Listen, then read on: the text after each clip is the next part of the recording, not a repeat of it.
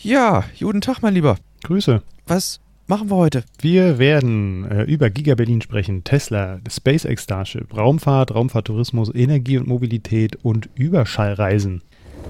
Puh, klingt gut. Hallo und herzlich willkommen zum Elon Time Podcast, meine Lieben.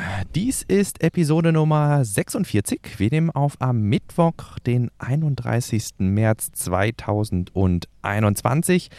An den Mikrofonen begrüßen euch wie in jeder Woche Silas Borowi aus Gelsenkirchen Und Albrecht Köhler aus Grünheide, hallo.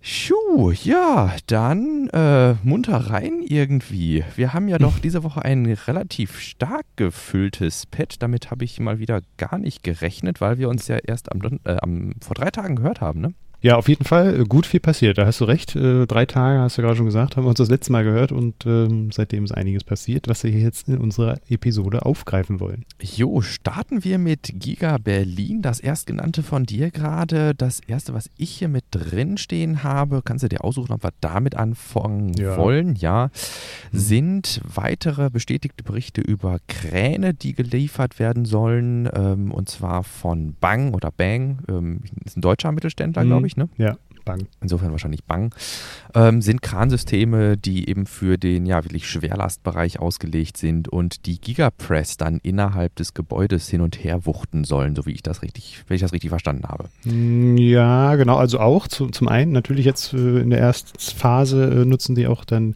die Kräne, um diese großen Gigapress-Anlagen zu transportieren oder die Teile davon, aber später werden dann auch die äh, gegossenen Teile wahrscheinlich von A nach B transportiert. Ähm, kann ich mir gut vorstellen. Ganz Mhm, genau ist mhm. klar, weiß ich jetzt nicht, wie, wie die da auch verfahren werden.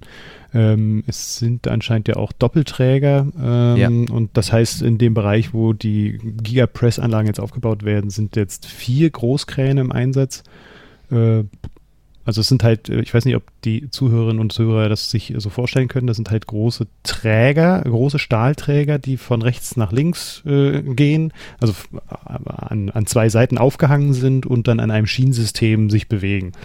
Äh, und das innerhalb der Halle. Und äh, daran kann man halt Schwerlasten aufhängen, genauso wie du das gerade sagtest. Und ähm, das Besondere daran ist, äh, dass die innerhalb von wenigen Tagen dann auch äh, freigegeben wurden. Die müssen, da müssen sie anscheinend auch äh, un- unzählige Tests durchlaufen, um zu schauen, ob die ordentlich Mhm. funktionieren und äh, die Lasten auch aushalten können. Und das ist innerhalb kürzester Zeit äh, ja umgesetzt worden und somit sind die jetzt einsatzfähig auf dem Gelände. Ja, Ja. Und äh, wir haben da hier und da mh, unsere Kanäle, sodass man da auch die Bilder dann mal abgreifen kann. Ähm, und äh, das ähm, scheint äh, ja, ein bisschen zuzunehmen, dass dann auch die Mittelständler gerne mal präsentieren, was sie da eigentlich auf der Baustelle auch dazu leisten, dass sie äh, ja, so ist, wie sie jetzt ist. Ja, das haben wir ja auch häufiger hier schon im Podcast angesprochen, dass wenn es um äh, Elon Musk und seine Unternehmen geht, dass die Presse da auch immer sehr, ja, dass das, dass das Pressebegehrlichkeiten irgendwie weckt, ne? also dass man dann auch darüber berichten möchte und wenn man dann auch äh, als Mittelständler, der eben hier Teile zuliefert, das nutzen kann für die eigene PR, dann äh, ist das, glaube ich, ähm, ja, sehr willkommen Mhm. und äh, hilft dann mit Sicherheit auch auf sich aufmerksam zu machen. Ja, wobei wir in der Vergangenheit auch äh, schon gesehen haben, dass bestimmte Presseberichte auch wieder zurückgenommen werden mussten. Also da scheint, entweder hat man da jetzt eine Lösung dafür gefunden, wie man das tatsächlich auch äh, ja, äh, von Tesla-Seite äh, für gut befinden kann, beziehungsweise Mhm. dann auch toleriert. Oder sie haben jetzt einfach auf eigene Faust äh, gesagt, dass wir jetzt die Bilder da veröffentlichen äh, Ja, und ja, uns die Konsequenzen dann vielleicht auch egal sind, weil halt das, der- Outreach ähm, besser oder größer Ja. ist. Ne? Und so ähnlich auch mit Dürr. Dürr-Roboter sind jetzt auch geliefert worden. Hatte das Unternehmen selber auch ähm, Fotos gezeigt. Jetzt nicht von, vom Gelände selber, also direkt auf dem Gelände, sondern äh, das Fahrzeug stand halt vor dem Gelände Mhm. und ähm, wir haben das irgendwie anscheinend verpasst. Äh, Wir sind ja auch nicht ständig da, sonst hätten wir wahrscheinlich auch von dem Dürr äh, LKW ein Foto gemacht. Ähm, ja, aber es scheint jetzt also nicht nur KUKA auch Roboter zu stellen, sondern auch Dürr. Ja, sehr schön. Dann bleiben wir im Themenkomplex Giga Berlin, gehen aber ein bisschen weg von, äh, ja, von den konkreten harten Fakten und äh, kommen nochmal zum Ansiedlungskonzept. Das hattest du noch mit reingeschmissen. Mhm. Zu einer klugen Strategie ist hier die Rede. Ja, genau. Kluge Strategie ohne Big Bang. Ähm, das ähm, betrifft jetzt natürlich das Umland, sage ich mal, das äh, auf die gesamten Dinge, die da jetzt auf uns zukommen, natürlich reagieren muss. Ähm, gerade was jetzt äh, auch der Zuzug anbelangt und auch was weitere wirtschaftliche Ansiedlungen oder Unternehmensansiedlungen betrifft, muss man natürlich schauen, dass man das gut unter einen Hut bekommt und ähm, dass da die Auswirkungen lokal dann nicht so grob sind, dass die Bevölkerung, die lokale äh, sich dann nicht mitgenommen fühlt. Mhm. Und da ja, muss man, so wie es aus diesem Ansiedlungskonzept hervorgeht, äh, auch klug ähm, agieren und äh, eine gute Analyse aufstellen. Und da ist jetzt ein Gutachten erstellt worden, das dann auch viele Be Aspekte beinhaltet, so dass man da ja eine, eine Handlungs, äh, Handlungshinweise hat, ja. wie man in Zukunft solche Ansiedlungen dann auch äh, noch hinbekommt. Von wem wurde das ganze Konzept erstellt? Also es ist ein Auftrag gegeben vom Ministerium für, muss ich schnell nochmal gucken, äh, äh, Brandenburgs Infrastrukturministerium. Also von Guido Beermann ist es unter anderem präsentiert worden, zusammen ja. mit äh, unterschiedlichen Leuten, mit unterschiedlichen Stakeholdern. Und ähm, genau, wird dann da auch koordiniert. Ja, ja, nur, dass wir da irgendwie einen Überblick haben, mhm. von wem das Ganze kommt. Ja, ist richtig. Ähm, dass das jetzt nicht irgendwie ein Think Tank ist oder sowas, der dann hier so mal so ein Konzept vorgestellt hat. Ja, also, nee, nee, das hat Hand und Fuß ja. und äh, daran wird man sich halt auch äh, richten müssen. Ja. Ähm, und äh, sie konstatieren auf jeden Fall, dass da auf jeden Fall auch viel noch zu tun ist und dass man sich da jetzt nicht zurücklehnen kann, sondern dass da viele Absprachen auch getroffen werden müssen auf, unterschiedlicher, auf unterschiedlichen Ebenen und äh, ja, da noch viel Arbeit bevorsteht, was ja ganz nachvollziehbar ist. Aber es ist ein recht umfangreiches Dokument, das dann auch nochmal einen ganz guten Einblick dahingehend gibt, wie sich die Dinge hier äh, auch verändern könnten und äh, in welche Richtung das dann vielleicht auch geht.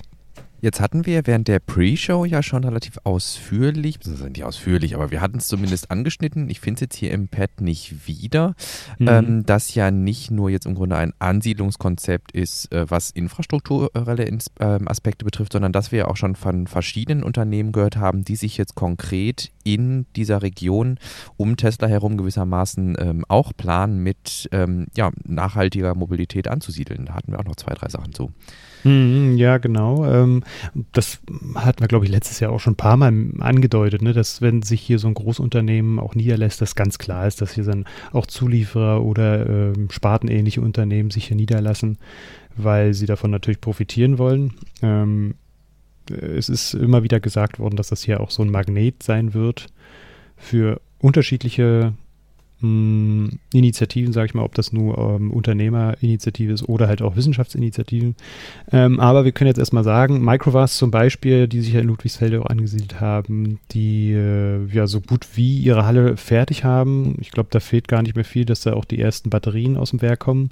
Mhm. Ähm, das ist ja auch nicht weit von hier. Und äh, was wir jetzt gestern auch gehört haben, dass ähm, äh, in Ludwigsfelde auch das älteste Mercedes-Benz-Werk ähm, jetzt Ah nee, Quatsch, in Ludwigsfelde ist nicht das älteste äh, Mercedes-Benz-Werk, sondern da wird der Sprinter produziert und der ja, soll genau. jetzt, und das soll jetzt umgerüstet werden auf ein E-Mobilitätswerk.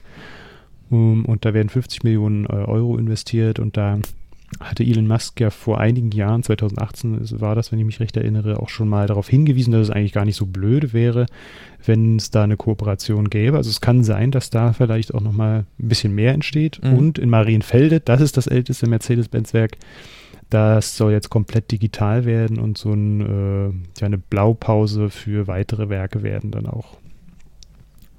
Das war ja in der Vergangenheit, äh, sollte das ja irgendwie abgewickelt werden oder ganz viele Leute entlassen werden von dort und jetzt äh, hat man da irgendwie einen kompletten Turnaround gemacht und äh, gesagt, dass das Werk doch erhalten bleibt und jetzt komplett modern aufgestellt wird. Und das ist eigentlich auch ein ganz gutes Zeichen, denke ich. Ja. Und das war auch so ein bisschen die Hoffnung, die ich äh, mit der Ansiedlung hier in, von Tesla verbunden habe, dass wir da jetzt auch einen doch mehr sehr modernen Touch äh, genau, überall genau. reinbekommen. Und ja. das ist, ja, hier auch einiges Spannendes passiert und einiges vorantreiben wird.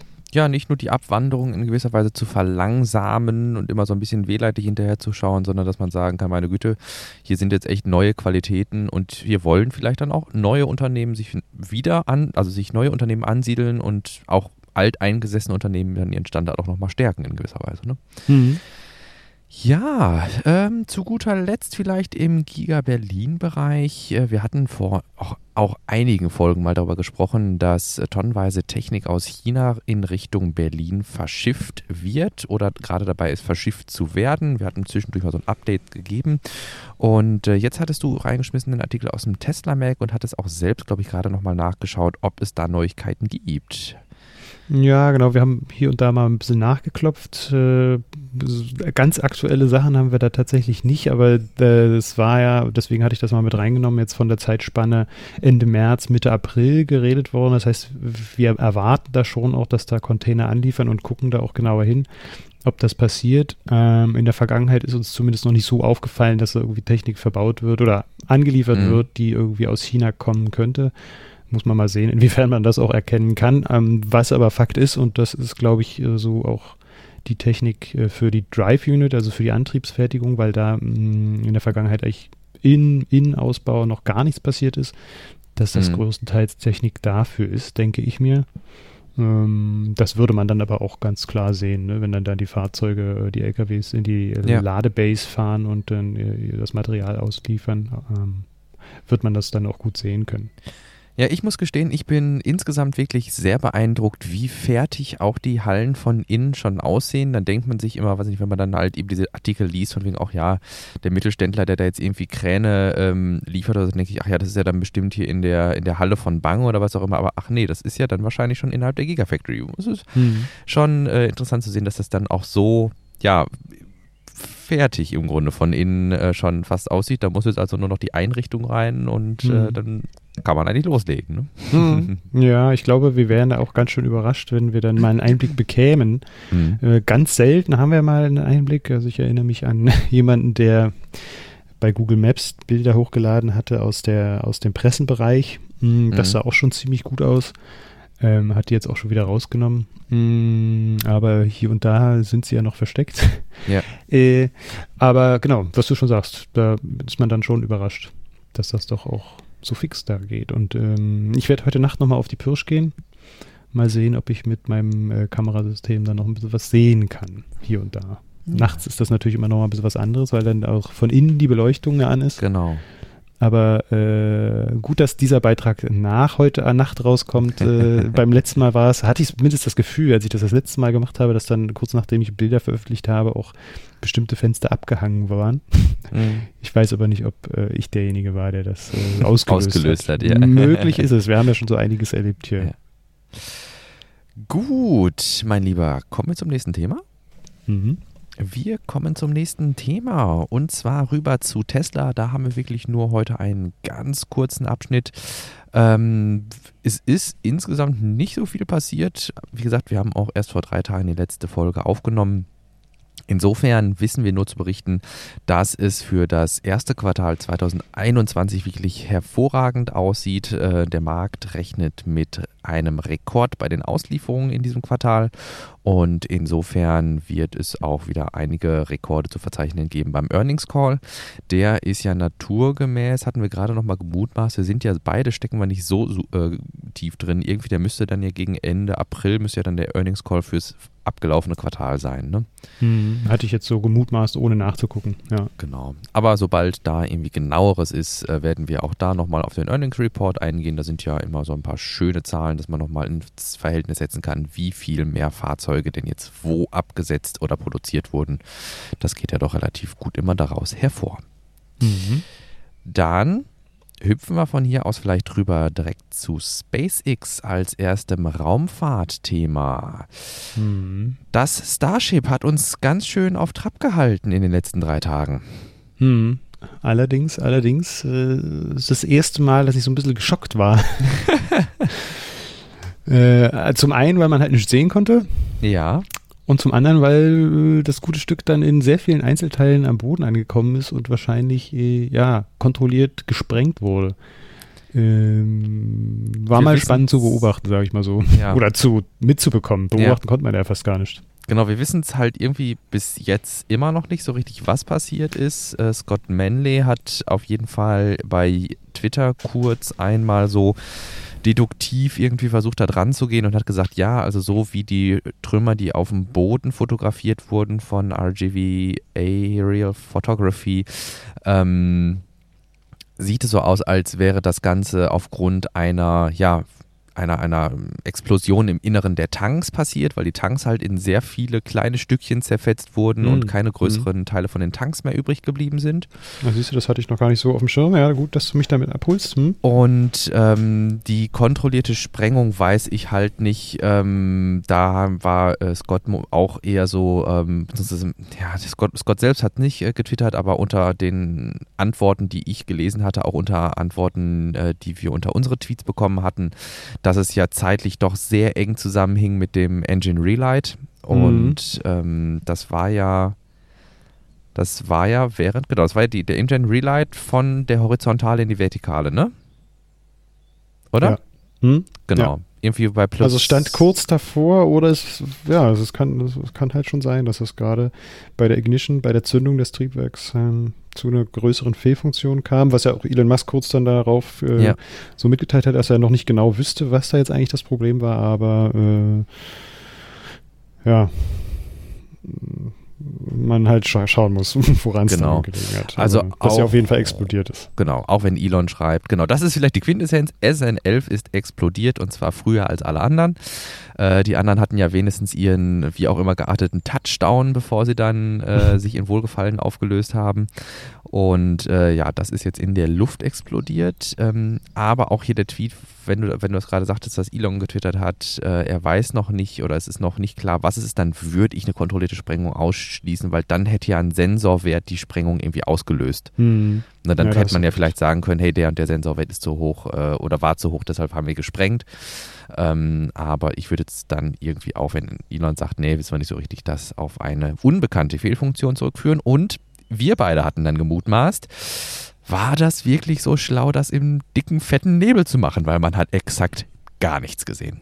Hm, ja, genau. Also meine Argumentation ist dann immer, äh, wichtig für so einen Flug ist einfach, die äh, Daten irgendwie auch zu sammeln. Ich meine, Sensordaten, die werden halt einfach übermittelt. Oh, da spielt der Nebel jetzt nicht so eine große Rolle. Mhm. Ähm, aber äh, optische Daten sind ja auch nochmal interessant und dann zu sehen, wie das äh, Gefährt dann durch die Luft gleitet und welche Probleme es da vielleicht gibt, das ist ja. wahrscheinlich äh, aus meiner Sicht, zumindest aus der äh, Laiensicht, auch gar nicht so un, ja. un, unwichtig. Ja. Und äh, weshalb ich nicht ganz nachvollziehen konnte, warum sie das da nicht gescrubbt haben.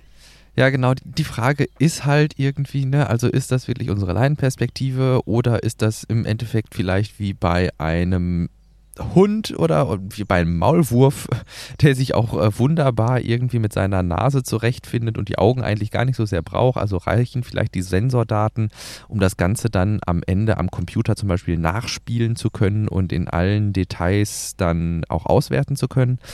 Ähm, sodass man auf Kamerafeeds vielleicht gar nicht so angewiesen ist. Ähm, das, da fehlt mhm. mir tatsächlich auch die Expertise. Ich denke, dass Kamerafeeds natürlich immer ganz nett sind und vielleicht Zusatzinformationen ähm, geben, aber ja. Ja gut, äh, wenn man, wenn man, wenn man da so rangeht, dann äh, müsste man sich vielleicht fragen, warum äh, auf Launchpad 39a äh, überhaupt 40 Kameras äh, installiert wurden, damals zu Space Shuttle-Zeiten. Mhm. Ähm, die waren halt auch dazu da, um genauestens mhm. jedes Detail abzudecken, mhm. wenn da irgendwas schiefgelaufen ist, weil man das dann äh, analysieren wollte und so. Ne? Also es, ja, ja. es scheint zumindest jetzt kein also doch auch zu den immanenten Sachen zu gehören. Ja. Zumindest in, in Old Space Times. Vielleicht ist ja. das ja jetzt mittlerweile anders. Das kann natürlich sein. Ich meine, damals hatte das Space Shuttle jetzt auch nicht so krasse Sensordaten. Äh, kann, ist natürlich vielleicht ein Aspekt, der da auch ganz wichtig ist. Ja, oder wie, wie du gerade sagtest, eigentlich ganz schön. Wir können das ja aus der Pre-Show im Grunde nochmal ähm, aufwärmen, weil äh, dann hatten wir ja auch überlegt, klar, natürlich ist optisch total toll und es wäre mit Sicherheit auch ein Grund zu sagen, die Sicht ist heute so schlecht, ein Testflug ergibt vielleicht überhaupt keinen Sinn, weil wir nicht viel vom Test sehen und weniger auswerten können. Allerdings haben wir ja schon einige Prototypen, die jetzt noch in den Startlöchern stehen und darauf warten, aufs gehievt zu werden. Und ähm, andererseits ist es natürlich dann ein Abwägen irgendwie. Ne? Mhm. Also wie wichtig sind mir diese, ähm, wie wichtig sind mir diese, diese ähm, visuellen Daten im Gegensatz dazu, dass ich dann wieder den Starttermin verschiebe irgendwie. Und ähm, ja, äh, wir wissen es hm. beide nicht. Wir können hier wunderbar mutmaßen. Das macht auch sehr viel Spaß. Äh, ja, aber gut. Ähm, ich hatte ja in der Pre-Show auch ein bisschen angerissen. Das ist ja eigentlich auch äh, egal, ob es da nur Nebel war oder nicht. Äh, so eine Explosion der Rakete hätte auch bei gutem Wetter ja, stattfinden ja, ja, können. Von daher ist es dann auch egal. Das Risiko ist halt da, dass die äh, wichtige Infrastruktur äh, auf der Raketenbasisrampe da auch äh, kaputt gehen oder dass das Risiko erhöht ist, dass das zerstört werden könnte und äh, von daher. Hm, bei Nebel? Ist es wahrscheinlich. Ja, es ist egal, ob es nun Nebel ist oder nicht. Ja, ja, das ist. stimmt. Genau, so das Risiko ist gleich. Ja, ja, genau. Hm. Genau, ja. Und insofern vielleicht ist SpaceX dann auch einfach äh, so selbstbewusst zu sagen, ja meine Güte, wir können auch mit, mit den Daten leben, die wir jetzt haben. Komm, wir machen es heute. Die, ihr seid heute alle gekommen und ja. ähm, ja, so nach dem Motto irgendwie. Ja, wir ja. werden vielleicht hoffentlich, ne, fingers crossed, ähm, Näheres erfahren noch von Elon, woran es diesmal gescheitert ist. Und ähm, das ist halt eben der große, große Nachteil dadurch, dass die ganzen ähm, BerichterstatterInnen drumherum überhaupt kein visuelles Material bekommen konnten, können wir nicht früh anfangen zu mutmaßen, woran es gelegen hat. Also bei den mhm. anderen Starts konnten wir relativ schnell sagen, woran es möglicherweise oder höchstwahrscheinlich gelegen hat. Und hier haben wir haben einfach gar nichts gesehen. Wir haben mhm. einen Plop gehört irgendwann ähm, und dann ja wie ein bisschen Erdboden äh, durch die Gegend oder ein paar, Trümmerteile durch die Gegend geschleudert wurden und ähm, ja. Aber war, war halt auch interessant zu beobachten, wie dann alle sich irgendwie an das alte Footage äh, ja. mal rangesetzt haben, um zu ja. gucken, welche Teile da wo runtergekommen sind und ja. welche, welche Größe. Und ich kann mich erinnern, bei NASA Spaceflight war es so, dass die dann auch ein großes Teil äh, entdeckt haben auf ihrem Material und gesehen haben, mhm. dass es halt ein Teil von, äh, von den Füßen war. Ja und äh, ja, dann den In Impact gesehen haben auch von dem Ding. Also es war interessant, äh, das auch mal so zu beobachten und zu sehen, wie die Community dann mhm. mit dem Material, was ihnen zur Verfügung stand, äh, herausfinden wollte, was da eigentlich los war. Ich meine aber, gut, ähm, von SpaceX selber haben wir ja auch einen Videofeed gehabt, der aber tatsächlich auch recht schlecht war, der immer wieder ausgefallen ist, ja. woran das gelegen haben mag. Vielleicht war es ja auch Nebel, Grund des Nebels, keine Ahnung. Mhm.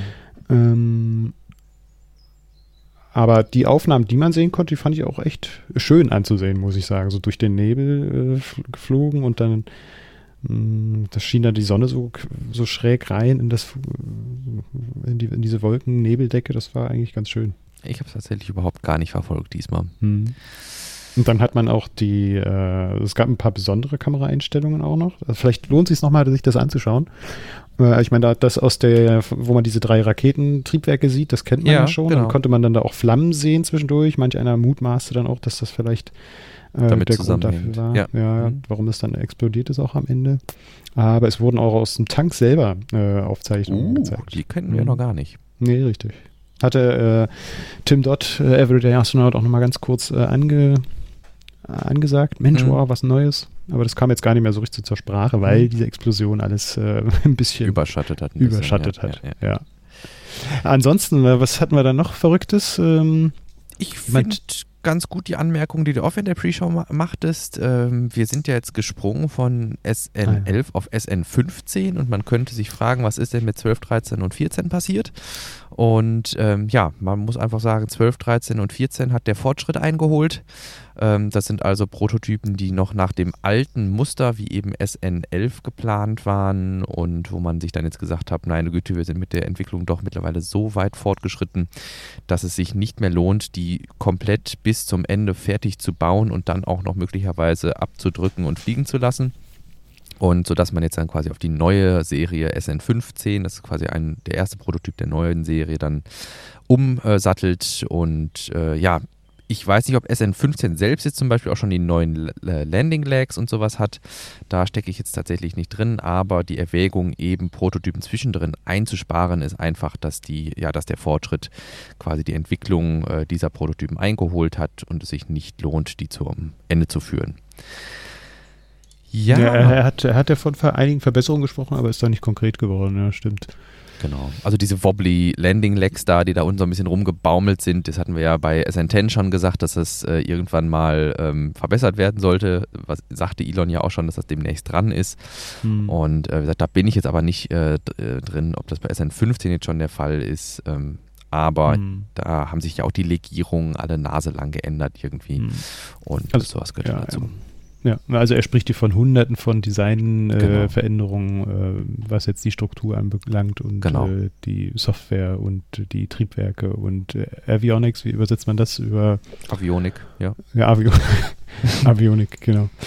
Genau. Und ja. ne, warum Zeit und Geld in, weiß ich nicht, 13, äh, 12, 13, 14 stecken, wenn es in 15 und aufwärts was so viele Verbesserungen haben? Ja. Mhm.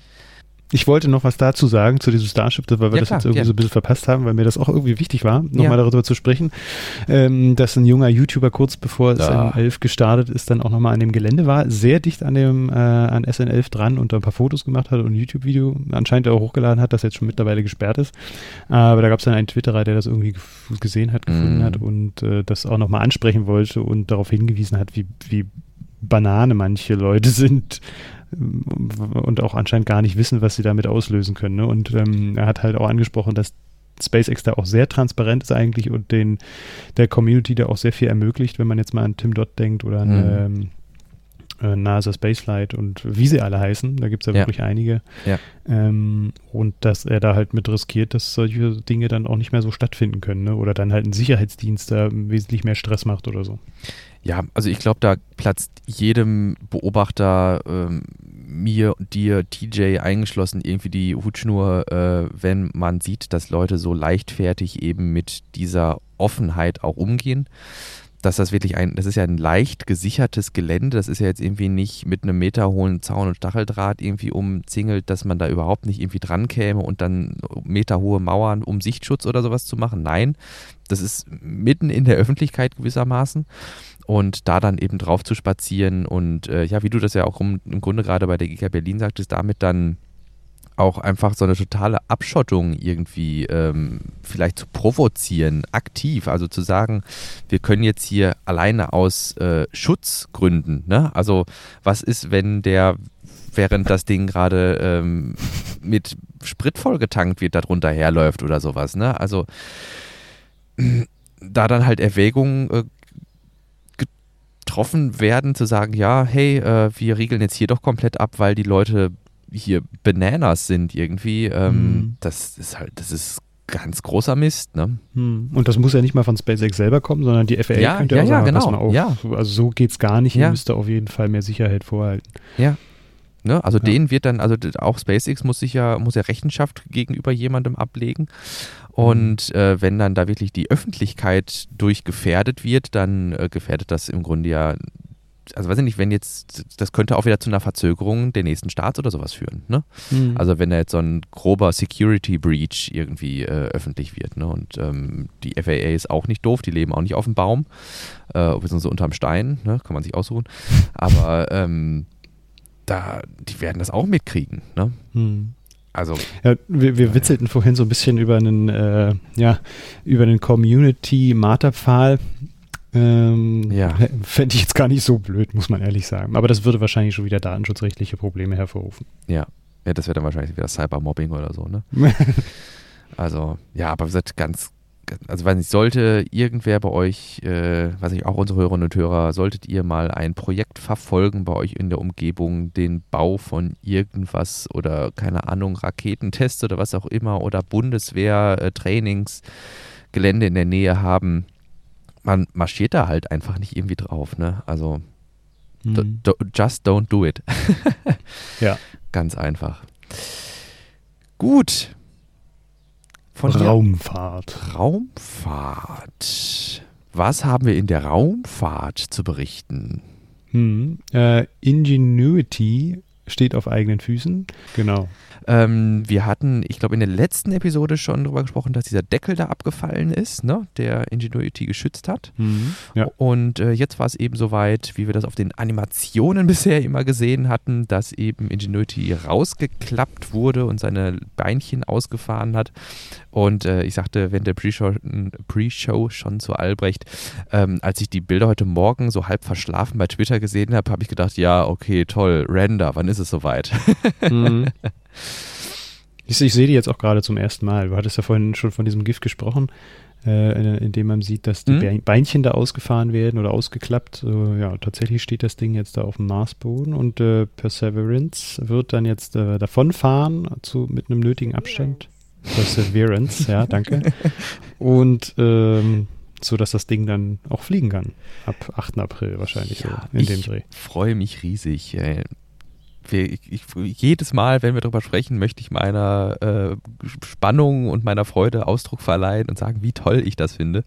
Und ähm, dass ich ähm, ja immer noch super gespannt bin, wie weit dann auch Perseverance äh, von Ingenuity entfernt sein wird, wenn das Ganze startet. Und ähm, wir hatten äh, während der letzten Show, da habe ich nochmal während des Abhörens, ähm, ist mir das nochmal aufgefallen, wir hatten ja gesagt, dass wir diese Testkammer hatten und du sagtest ja, ähm, ob sich das in der Testkammer, ob das nicht ein bisschen anders ist, was man da gehört hat, als das, was wir auf dem Mars dann jetzt mit dem Mikrofon hören würden und da äh, wollte ich nochmal einklinken in dieser Episode, ähm, beziehungsweise bei dieser Gelegenheit, wo wir jetzt schon mal wieder über Ingenuity sprechen. Ähm, in dieser Testkammer, die sie da gebaut hatten, da haben sie ja die Marsatmosphäre nachgestellt. Mhm. Insofern Mhm. war da ungefähr die gleiche Zusammensetzung äh, Ja. wie jetzt auf dem Mars und auch der gleiche Luftdruck. Das heißt, der, den Lärm, den man da gehört hat, das wäre auch ungefähr den, äh, der Lärm, den man dann äh, jetzt in Live dann ähm, hören würde. Und das Ja. war schon ziemlicher Lärm. Und Oh, dann krass. noch ein Nachtrag äh, aus der Folge davor fällt mir gerade ein, da hatte ich, glaube ich, fehler, ähm, fälschlicherweise gesagt, ich habe aber heute auch einige Versprecher dabei. Ich hatte fälschlicherweise gesagt, dass die Marsatmosphäre zu einem großen Teil aus Stickstoff besteht, im Gegensatz zu der Erde. Und da ist mir dann auch beim Abhören so aufgefallen, was redest du da für einen Schmuh? Die Erdatmosphäre ist 78% Stickstoff, also die hat schon viel Stickstoff. Und auf dem Mars ist der größte Teil CO2. Und ähm, ja, das ist dann vielleicht hier auch nochmal für die, die es vielleicht auch gemerkt haben. Mhm. gut, gut. Ja, dann äh, würde ich sagen, verlassen wir das Thema, auch wenn Ja. es sehr spannend ist und ich auch gerne noch mehr darüber erzählen wollen würde. Wir Mm, kommen drauf, wenn es dann soweit ist, ne? Oder war. Ja, abseits dessen hatten wir uns im Raumfahrtsegment auch mal gefragt, was wurde draus, nachdem wir jetzt wissen, was aus Ingenuity geworden ist? Was wurde aus Space Mining? Ja, richtig. Ist ein Thema, das ich jetzt mal aufgegriffen hatte. Ich habe irgendwie durch meine alten Lesezeichen mal durchgeschaut und bin dann auf die Space Mining ähm, ja, Unternehmen gestoßen, Deep Space Industries und Planetary Resources. Die waren damals, so 2015, doch recht aktiv ähm, zu promoten, dass sie vorhaben, von ferner äh, gelegenen Asteroiden oder auch nahegelegenen Asteroiden äh, Materialien abzubauen und hatten da auch echt äh, beeindruckende äh, Videos auch veröffentlicht, Mhm. äh, mit denen sie mich ganz schön bekommen haben. Ähm, aber wenn man jetzt mal auf deren Homepage geht, dann ist, kommt man leider auf eine 404-Seite. Also Hm. die sind beide irgendwie vom Netz genommen worden und das scheint so, als wäre da auch nicht mehr allzu viel los. Und ich hatte Deutschlandfunk äh, Forschungsabteilung mal gefragt, ob die dich da einen Bericht mal rausbringen könnten ähm, zu der äh, zu der Sendung. Äh, was wurde daraus? Ähm, das höre ich mir eigentlich immer ganz gerne an und das ist immer ganz spannend, wenn man da ja auch ein bisschen was draus lernen kann. Ne? Und mich würde mal interessieren, was so die Gründe sind. War die Zeit einfach nicht die richtige? Das wird es wahrscheinlich sein. Oder ja, gab es auch noch andere Gründe? Genau, das ist DLF Forschung, ist der Twitter-Handle, das ist ja die DLF Wissenschaftsredaktion. Hm. Und äh, wie gesagt, ich kenne das äh, Segment selbst gar nicht. Und ist das alles, das ist aber nicht ähm, Raumfahrt beschränkt oder sowas? Nee, das nee. Ist, okay. Mhm. Also, also das ist auch das Schöne und das mag ich eigentlich, dass man sich da nicht immer in so einer Blase aufhält, sondern dass man dann auch mal an, einen Input aus ganz anderen Sparten bekommt. Ne? Mhm. Manches interessiert mich, vor allem so was so Medizin anbelangt und auch äh, Technik, Raumfahrt. Ähm, aber es gibt halt auch Dinge, da scrolle ich dann gerne mal weiter oder höre mir das nicht weiter an. Ja. Dann vielleicht von hier aus, was wurde draus? Wir könnten fragen, wie schaut es aus mit Raumfahrttourismus? Also wie, was Mhm. wird draus? Hier auch Ja. nochmal. Ja, ist ja auch mal ein Thema, das wir in der Vergangenheit auch schon oft äh, gelesen oder über das wir oft lesen konnten. Und äh, Wir hatten, ähm, das Ganze hat, glaube ich, so mit Virgin Galactic auch bei mir zumindest angefangen, wo Ja, es dann das erste richtig, Mal darum ja. ging, hier Weltraumtourismus, Leu Menschen ins All schießen. Ich meine, davor gab es ja auch schon immer mal so ganz vereinzelt äh, Aktivitäten ähm, von Leuten, die dann auf die ISS geflogen sind für mehrere Millionen Dollar. Mm, aber ja, mit Virgin Gal Galactic hat das also das erste Mal so im privaten Sektor auch angefangen. Und äh, ich kann mich noch gut an die Bilder erinnern, die ich damals gesehen habe, als das erste Mal dieses Flugzeug von Virgin Galactic dann auch in die Luft gegangen ist. Und ich weiß schon wieder nicht, wir hatten es in der Folge, ich glaube 34, wenn ich hier gerade richtig gesucht habe, schon mal nachgeschlagen, wie lange wir jetzt eigentlich schon darauf warten, dass, bei, dass etwas bei Virgin Galactic passiert. Das ist schon eine ganze Weile. Ich meine, mhm. wir hatten 15 Jahre oder was hatten wir gesagt? Ich oder ich glaube 15 genau, Jahre seitdem dieser Spaceport da irgendwie fertiggestellt ja, wurde ja, oder was? Spaceport America. Ja, na, nee, ganz so lange glaube ich nicht. Also ich kann mich nur gut erinnern, dass ich da ein T-Shirt davon gekauft habe, weil ich da so fasziniert von war. Mhm. Und das für mich so ein Einleiten einer neuen Ära auch ja. dargestellt hat eigentlich. Ähm, aber 15 Jahre wäre schon ganz schön viel. Ich glaube, so lange ist es noch nicht. Hm. Aber es war auf jeden Fall so irgendwie so die Größenordnung. Es war hm. ziemlich lang und ähm, ja, Virgin Galactic hat jetzt eben einen Nachfolger für das Spaceship 2, die VSS Unity, ähm, in Dienst gestellt, beziehungsweise vorgestellt. Ich weiß gar nicht, ob es schon in Dienst gestellt ist. Ich schaue gerade mal. Die haben sie nur vorgestellt. Ähm, und zwar soll das neue, die VSS Imagine, etwas ähm, ja, moderner, etwas geeigneter für den Produktiveinsatz sein. Äh, das ist nun in voll verspiegelt designtechnisch ausgelegt. Wir hatten bisher ja einen weißen Rumpf und ein ja, nach hinten nur so leicht verchromte äh, Flügelspitzen. Und äh, ja, jetzt ist das gesamte ja, das gesamte Raumschiff, doch, es ist ein Raumfahrzeug, ne? Ja, doch, es ist ein mhm. Raumfahrzeug, offiziell ist es ein Raumfahrzeug, ist jetzt komplett verspiegelt. Äh, das soll einerseits natürlich super cool aussehen, tut es, d'accord. Und äh, andererseits soll es äh, der Wärmeabfuhr dienen, beziehungsweise der Reflexion von Wärme. Viel wichtiger, was sich aber hier geändert hat, ist bei der VSS Imagine, dass jetzt eben eine modulare Bauweise gewählt wurde. Das heißt, man kann zwischen den Flügen wesentlich einfacher warten und äh, wesentlich einfacher Fehler beheben. Es ist nicht mehr so der Prototyp-Charakter, nicht mehr so die ähm, ja, Spezialbauweise, wo man dann auch äh, Einzelanfertigungen machen mu muss, sondern es ist halt eben modularer aufgebaut, sodass das Ganze dann auch im produktiven Einsatz mal besser repariert werden kann. Mhm. Ja, wir warten weiterhin darauf, was da passiert. Währenddessen hat sich ein Astronaut gemeldet, beziehungsweise hat sich jemand beworben um den Sitz eines Astronauten um den Mond. Magst ja. du da vielleicht kurz berichten? Hm, und zwar unser lieber Tim Dott, äh, der Astronaut, hat sich jetzt äh, mit einem Video auch beworben. Er hat das ja in der Vergangenheit schon schriftlich getan bei dem Projekt Dear Moon, das der äh, Japaner, und da würde ich dich bitten, nochmal kurz seinen Namen zu nennen, jetzt. Yusaku Mezawa. Mhm. Ähm, äh, ja, bei dem beworben in der Hoffnung, dass er dann da auch mitfliegen kann. Mhm. Ähm, das Video ist so eine Minute lang, ist jetzt gar nicht so äh, aufregend oder so, aber äh, er stellt nochmal dar, warum er da gerne mitfliegen wollen würde und ähm, was das für uns äh, Erdlinge denn für Vorteile hätte. genau. Wenn er dann damit fliegen dürfte. Tims Ziel ist es ja seit jeher, Space für die Everyday People down to the Earth zu bringen. und ähm, ich finde, diesem Job äh, kommt er wirklich wunderbar nach und äh, es sind immer hochqualitative Produktionen, die da bei ihm und seinem Team damals ja tatsächlich, als er das auch noch alleine gemacht hat, auch da schon immer hinten abgefallen sind. Und auch die Berichterstattung vom Starship ist immer allererste Sahne. Und wir hatten schon während der Pre-Show gesagt, was wir ja wirklich besonders finden an seinem Stil, ist, dass er es schafft, auch den Durchschnittsmenschen irgendwie mitzunehmen. Mhm. also man, klar, man muss irgendwie Englisch verstehen, ansonsten funktioniert das nicht so richtig. Aber auch dann strahlt er immer noch eine gewisse Grundbegeisterung aus. Aber wenn er, man dann auch noch versteht, was er da so von sich gibt und über was er so nachdenkt, wenn er sich mit diesen ganzen Sachen auseinandersetzt, dann kann man, glaube ich, gar nicht umhin, als sich danach so zumindest basal weiterhin für Raumfahrt zu interessieren mhm. und äh, diese Berichterstattung dann auch weiter verfolgen zu wollen. Und ähm, ich glaube, es wäre wirklich ein großer Gewinn für die Crew von Dear Moon, wenn jemand mit solchen Berichterstattungsqualitäten dann auch mit dabei ist. Und wenn das sagtest du ja während der Pre-Show, ich hatte dann schon gesagt, ja, 12K wäre total toll. Aber wenn, selbst wenn er dann an Bord von äh, dieser ähm, ja, Mission nur mit einer irgendwie Potato Camera oder sowas äh, berichten könnte. Ähm, es wäre schon super viel wert, glaube ich. Ja, ja. Äh, ich mag bei ihm, dass es halt wirklich so eine kindliche Freude ist. Ne? Ja, das merkt man ja, jedes ja, Mal eigentlich, wenn er so übelst aufgeregt guckt und äh, in den Raum brüllt, äh, wenn dann wieder irgendwas äh, gut geklappt hat. Ähm, das, das inspiriert halt auch wirklich doll und äh, nimmt die Leute mit und man merkt dann wirklich, dass er da auch richtig drin steckt in der. Materie und Bock drauf hat und will, dass das vorangeht und äh, ja, das ist das Schöne.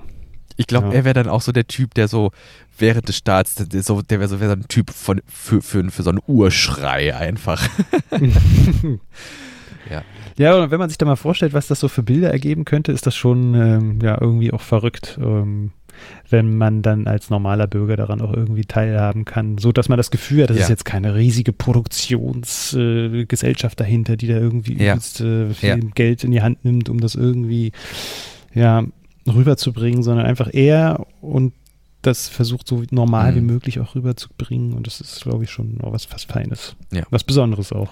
Ja, dass wir als Bürger dann da auch daran teilnehmen können. Das äh, hätte man ja sich vor einigen Jahrzehnten gar nicht vorstellen können. Mhm. Ja, und es lebt ja wirklich, jetzt wo du das sagst, es lebt ja auch einfach zu großen Teilen einfach von seiner Person. Ne? Mhm. Also es ist, es ist nicht einfach nur Information, es ist nicht einfach nur Berichterstattung, sondern das ist so ein bisschen, ich mache es dann auch von der Person irgendwie abhängig, ob das jetzt was ist, was mir gefällt in dem Zusammenhang, das hatten wir schon häufiger, während, ähm, während wir, oder ich, ich hatte, ich hatte das jetzt zweimal, während ich zu Starts zu, zum Starship getwittert habe, wo ich dann gesagt habe, und hier Leute, guckt mal rein, hier ist der, äh, der Stream von Tim, ähm, schaut da gerne mal rein und wo dann als Antwort zu, zurückkam, ja, und wenn man den wackelfreien, äh, den wackelfreien, wenn man den wackelfreien Stream haben will, dann kann man ja auch den von, äh, wie heißen die anderen Guys? Ähm, NASA Spaceflight. Von NASA Spaceflight gucken, genau. Und wo ich mir dann dachte, ja, okay, ich guck mal rein, aber nee. irgendwie war dann für mich einfach, also mir persönlich gefällt einfach der Stil äh, von Tim irgendwie am besten und da ist mir das Gewackel dann auch irgendwie egal. Mhm. Und ähm, dann freue ich mich einfach, was er da irgendwie zu, zu sagen hat und ähm, ich fände das total stark, wenn da irgendwie mhm. was draus würde. Also ja, ich, ich habe gesagt, äh, ich würde meinen, er hat da die Chance dazu. Ja. Er hat da wirklich auch viel äh, investiert in, letzter, in den letzten zwei Jahren und es sind ja jetzt eigentlich auch nur zwei Jahre, ne? das muss man sich auch ja, mal reinziehen. Ja, ja. Wie, wie krass schnell man sich für sowas qualifiziert qualifizieren kann für einen ähm, Mondflug, wenn man dann wirklich äh, heiß dafür ist. Ja. Ähm, aber innerhalb dieser zwei Jahre hat er sich halt wirklich stark entwickelt und hat dann eine sehr krasse Community aufgebaut mh, mm, und verdient damit ja auch gar nicht verkehrt. Und das sollte dann auch mal honoriert werden. Gen ich, nicht, nicht genau. Das ist ja die ganz andere Dimension irgendwie, ne? Also was das für eine Öffentlichkeitswirkung erzielen würde, wenn er dann seine Community im Grunde da mit reinholt. Ne? Also die sind mhm. mittlerweile, der geht jetzt auf 10, 10 Millionen? Mhm, ich glaube, er geht auf die 10 Millionen so. zu. Mhm. Und ähm, ich glaube, er meinte jetzt im Sommer, dass er da die, oder vertue ich mich jetzt total, oder ist das eine Million? Gut, da können wir mal schnell nachgucken. Du meinst äh, YouTube-Abonnenten? Ja, ne? genau, genau. Nein, eine Million wäre ein bisschen wenig, oder? Der ja, ja, eine Million, eine Million. Eine Million. Hm. Okay, genau. Aber die Abrufe auf den Videos, genau, eine Million Subscriber. Ne? Hm. Und die Videos, also alleine zum Beispiel, die äh, Starship SN10 exploded during landing, also jetzt das Video, was er gestern gestreamt hat, hat 1,1 Millionen Aufrufe. Hm. Und wenn er dann etwas produziert oder was nicht hinterher dann etwas über diese Mission produziert, das, das hätte, glaube ich, einen großen Impact. Das würden viele Leute sehen. Und äh, er ist ja auch immer sehr berührt, wenn er dann von Leuten berichtet bekommt, hey, ich habe wegen dir angefangen, dieses und jenes äh, Space related zu studieren oder zu machen. Ähm, da zeigt er, also da freut er sich immer, wie du sagst, sehr ehrlich einfach und ähm, ich glaube, das ist einfach ein Grund, hey, Mr. Misawa, bring Tim to space. ja. Also ich hätte, ich glaube, er hätte das Potenzial dazu, auch zum äh, richtigen Rockstar zu werden unter Ja, den mhm. äh, Space-affinen Leuten, sage Ja, ich mal. ja, und äh, ich glaube schon, dass auch so Ra Raumfahrtthemen unsere Gesellschaft in äh, absehbarer Zeit auch sehr prägen werden. Also da Mhm. passiert, äh, glaube ich, auch so viel. Und ich meine, es passiert ja auch schon seit zehn Jahren sehr viel im, im Space-Sektor, wenn man so mal New Space-Szene sich anschaut. Mhm. Aber ich glaube, so mit der zunehmenden Kommerzialisierung wird da, auch viel passieren und das wird äh, ja bestimmt ein Tages, tagesaktuelles Thema dann immer bleiben in Mhm. Zukunft. Ja, dann kommen wir vielleicht zum nächsten Thema im gleichen Segment. Es geht Mhm. auch um ja, Privatmenschen, die AstronautInnen werden können. Du Mhm. hattest das gerade kurzfristig noch gefunden und zwar Neuigkeiten zur Inspiration 4 Mission. Ja, genau. Auch so eine, so eine äh, Mission, die sehr inspirierend wirken kann. Ähm, da ist jetzt die Crew zusammengestellt worden von den vier Leuten. Genau habe ich es mir noch gar nicht angeschaut. Die haben sich dann jetzt auch mal öffentlichkeitswirksam präsentiert äh, am Launchpad 39a. Und ähm, ja, da werden wir dann, äh, soll ja schon dieses Jahr auch stattfinden, ne? Im Ich meine Oktober. Auch, ja. Äh, also angedacht ist für Oktober. Wir, wir wissen ja, wie das dann auch mal, mal, mal verschoben wird. So viel zum Ähm, Thema kurzfristiges Astronautentraining. Ne? Also wir hatten, glaube ich, vor ein paar Folgen erst berichtet, dass die zu Ende ausgewählt waren oder dass irgendwie einige ausgewählt waren. Ne? Hm, ja. Ja. Und äh, na gut, die werden dann mit der Dragon-Kapsel nach oben fliegen und sich das dann schön angucken können von oben. Ja. Ähm, ähm, aber jetzt auch im Zuge von äh, dem äh, zerstörten Starship hatte Elon Musk äh, die Aufmerksamkeit genutzt, äh, Ja, dann auch mal zu zeigen, dass die Dragon-Kapsel auch mit so einer Glaskuppel ausgestattet werden kann, sodass man ähm, von dort dann auch richtig gut äh, einen Umblick hat, aber im Weltall und sich das alles gut schön anschauen kann. Jawohl. Ich finde es richtig cool. Ähm, ich finde, man muss sich nur immer in Erinnerung rufen, da steht zwar Dragon dran, aber da ist nicht so richtig Dragon drin, sondern es geht hier um eine Dragon-Kapsel, die nicht an der ISS andockt. Äh, die Dragon-Kapsel war ja eigentlich Purpose-Built äh, mit Unterstützung der NASA, um eben Crew und äh, ja, Güter zur ISS zu bringen eben mit der Cargo Dragon und der Crew Dragon. Aber SpaceX nutzt natürlich hier den Gunst der Stunde, dass sie jetzt eine fertig entwickelte Crew Dragon Kapsel haben, um sowas ähnliches, nur cooleres zu machen wie die New Shepard von Blue Origin. Und zwar Menschen an Bord dieser Kapsel in den Orbit um die Erde schießen, dann ein bisschen Spaß haben lassen und dann wieder ja auf die Erde zurückregnen lassen, also ne, also mit der Kapsel im Ganzen. Ähm, und äh, ja, ist natürlich ein cooler Move, dass man dann eben den Docking-Adapter, der relativ viel Platz eingenommen hat, hier durch eine ja, durchsichtige Kuppel ersetzen kann. Ähm, ich habe gerade noch mal kurz drüber nachgedacht, dass sich das Training auf ein Minimum reduziert, ist natürlich auch insofern Mhm. nachvollziehbar, dass sie ja auch keine, die müssen ja keine äh, Weltraumspaziergänge machen oder solche Ja. Späße. Ne? Ja. Das ist ja wirklich, der wird vielleicht, die werden halt auf sich allein gestellt sein, das denke ich schon. Also da wird jetzt nicht irgendwie ein äh, Crew Dragon Instructor oder sowas mit an Bord sein. Ähm, aber die Raumfahrzeuge absolvieren oder die Crew Dragon absolviert ja das Docking an Bord der ISS auch vollkommen autonom mittlerweile und den Flug dahin, da muss auch eigentlich minimal interveniert werden. Da wird vielleicht mal das Licht an und ausgemacht in, in, innerhalb der Kapsel. Und ähm, insofern denke ich, wird auch hier, da hatten wir auch während der letzten Episode schon mal drauf, ähm, sind wir schon mal drauf zu sprechen gekommen, dass man ja diese, diese, diese Flugbahnen sehr genau vorausberechnen kann und insofern ist es quasi dann hard programmed into, into the system, wie das Ganze dann schon vonstatten gehen soll und äh, ich denke, da wird dann nur im Case of Emergency ähm, ja quasi Schulungsbedarf sein. Hm. Ja, man muss halt ruhig still sitzen können Genau. und äh, wissen, wie man sich abschnallt und wieder anschnallt. Genau. Mehr ist eigentlich nicht, oder? Nee, bei weiteren äh, privaten Missionen dann natürlich das nötige Kleingeld haben, ähm, Ja. um das zu finanzieren. Aber das ist ja jetzt auch im Grunde so eine von einem Milliardär finanzierte ähm, ja, Mission, wo dann Leute eingeladen wurden. Hm. Mit Blick auf die Zeit kommen wir rüber zum Thema Energie und Mobilität, mein Lieber. Mhm, genau, da habe ich vorhin äh, eher zufällig noch ausgegraben, dass Tesla jetzt auch äh, ja, Stromanbieter wird. Ähm, Uh. in Deutschland, zwar nicht komplett äh, im, im ganzen Bundesgebiet, sondern nur in Baden-Württemberg. In Australien gibt es ja schon so ein sehr ähnliches Programm. Da äh, bietet Tesla auch denjenigen, die eine Powerwall haben zu Hause, auch Stromtarife an. Ähm, und ja, Deutschland ist sozusagen jetzt das zweite Land eigentlich, glaube ich. Oder ist es in den USA auch schon? Australien oder Großbritannien? Nee, in Australien. Also okay. der Bericht spricht über Australien. Ach, stimmt. Und in Großbritannien, richtig. Und da ähm, läuft das ja über den äh, Partner, oh, jetzt muss Octopus ich doch nochmal nachschauen. Ach, Octopus Energy, danke.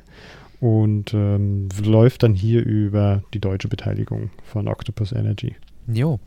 Ich finde es echt cool eigentlich, äh, dass man hier den Weg geht, ein weiteres Produkt den Kundinnen und Kunden anzubieten. Das ist so ein bisschen, ja, wie das bei Apple häufig gesagt wird, so ein bisschen der goldene Käfig. Ne? Also mhm. ähm, ich hole mir dann den Tesla und die passende Tesla Powerball und dann irgendwann den äh, Tesla Stromtarif und weil das dann so gut läuft, vielleicht auch das Tesla Solar Roof.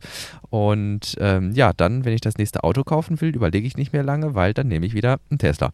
Und äh, insofern ist das natürlich ein gerade für im Aufbau befindliches oder im, in, auf Expansionskurs befindliches Unternehmen ein wichtiger Move, auch andere Geschäftsbereiche als nur die Hardware zu erschließen, gerade heutzutage finde ich.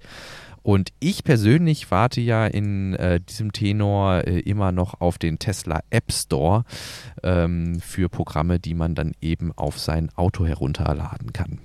Hm. Externe Kartendienste beispielsweise oder wenn man dann nochmal irgendwie dieser oder andere wie heißen die hier, Tidal oder sowas, diese anderen Musik-Apps oder sowas benutzt, ja. ne, wenn man jetzt nicht Spotify benutzt oder sowas, dass man das dann zum Beispiel machen kann oder sowas. Ja. Ich denke, da wäre durchaus Potenzial, ähm, aber da ähm, soll Tesla erstmal so lange die Finger von lassen, wie die Strukturen noch nicht ausgewachsen sind. Ja, ja. Gut, ähm, ich hatte jetzt noch eine kleinere News reingeschmissen, die ist vielleicht auch ein bisschen unüblich hier für uns im Podcast, aber das betraf mich persönlich und es gehört vielleicht in den Bereich Elektromobilität. Insofern taucht das jetzt hier auf. Und zwar ENBW als Ladekartenanbieter hat jetzt wieder, muss man ja sagen, Ionity-Ladesäulen im Portfolio, beziehungsweise es ist möglich, die Ladung an Ionity-Ladesäulen mit der ENBW-Karte freizuschalten. Ähm, das war ja zu Beginn, als Ionity äh, auf den deutschen Markt gekommen ist, schon möglich. Allerdings wurde das ja dann wieder zurückgenommen, als Ionity diesen astronomischen Preissprung auf äh, 79 Cent pro Kilowattstunde gemacht hat. Äh, jetzt hat ENBW Ionity allerdings mit einer ja, prominenten und separaten Kennzeichnung als Hochpreisanbieter wieder ins Portfolio mit aufgenommen. Äh, das ist tatsächlich äh, in Anführungsstrichen, ne? also Hochpreisanbieter steht wohl so mit drin und äh, man kann jetzt nicht fälschlicherweise irgendwie oder irrtümlicherweise an eine Ionity-Säule fahren in der Erwartung, dass man da günstig Strom kriegt gewissermaßen so ein bisschen als Notladsäulen, wenn es nicht anders geht. Aber dann kann man wenigstens seine ENBW-Karte benutzen. Hm. Das ist irgendwie so ein Thema, mit dem ich halt noch eigentlich gar nichts zu tun habe, ähm, weil ich ja auch kein Elektrofahrzeug fahre, noch nicht. Und ähm, mhm. da kannst du immer punkten und da ein paar Informationen mit reinbringen. Ist ja auch nicht verkehrt. Ja, wir versuchen ja vielleicht dann unseren Hörerinnen und Hörern hier so einen informationellen Mehrwert noch zu bieten. Hey, jetzt haben wir auch noch was über ENBW. ja, meine Lieben, was haben wir denn noch Schönes? Ähm, wir hatten über die anderen beiden Punkte, sehe ich gerade, das hm, ist im Grunde, das hatten wir schon vorne abgefrühstückt. Dann können wir meinetwegen zum letzten nächsten Thema ja, Zum Thema Überschallreisen. Wie bist du denn darauf gekommen? Ach, äh, ja. Da, da, bin ich mal gespannt, wie du den Bogen zu unserem eigentlichen Podcast äh, hinbekommst. Den kannst du vielleicht äh, gleich vermuten. Und zwar bin ich eigentlich nur auf der Suche nach Themen, wie ich das immer so mache. Wir, man, wir scrollen ja durchs Tesla Mac durch, wir scrollen durch unseren Twitter-Feed durch, wir scrollen durch Golem und Heise scroll ich dann auch immer noch durch. Und bei Heise bin ich über einen Artikel gestoßen und dachte, aha, klingt interessant. Ne? Also Titel hat mich schon mal gekriegt.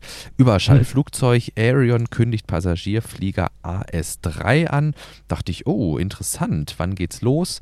Und äh, äh voraussichtlich 2023 soll das Ganze in die Produktion gehen. Bis zu 1600 km/h soll das Geschoss dann ähm, schnell fliegen und 50 Passagiere an Bord. Und ich habe mich so gefragt, Okay, ich habe zwischendurch schon mal was von anderen gelesen. Prominent war mir da noch in, in, Erinnerung Boom Supersonic beispielsweise, die auch kommerzielle Überschallflüge anbieten wollten. Oder Virgin Galactic, ne?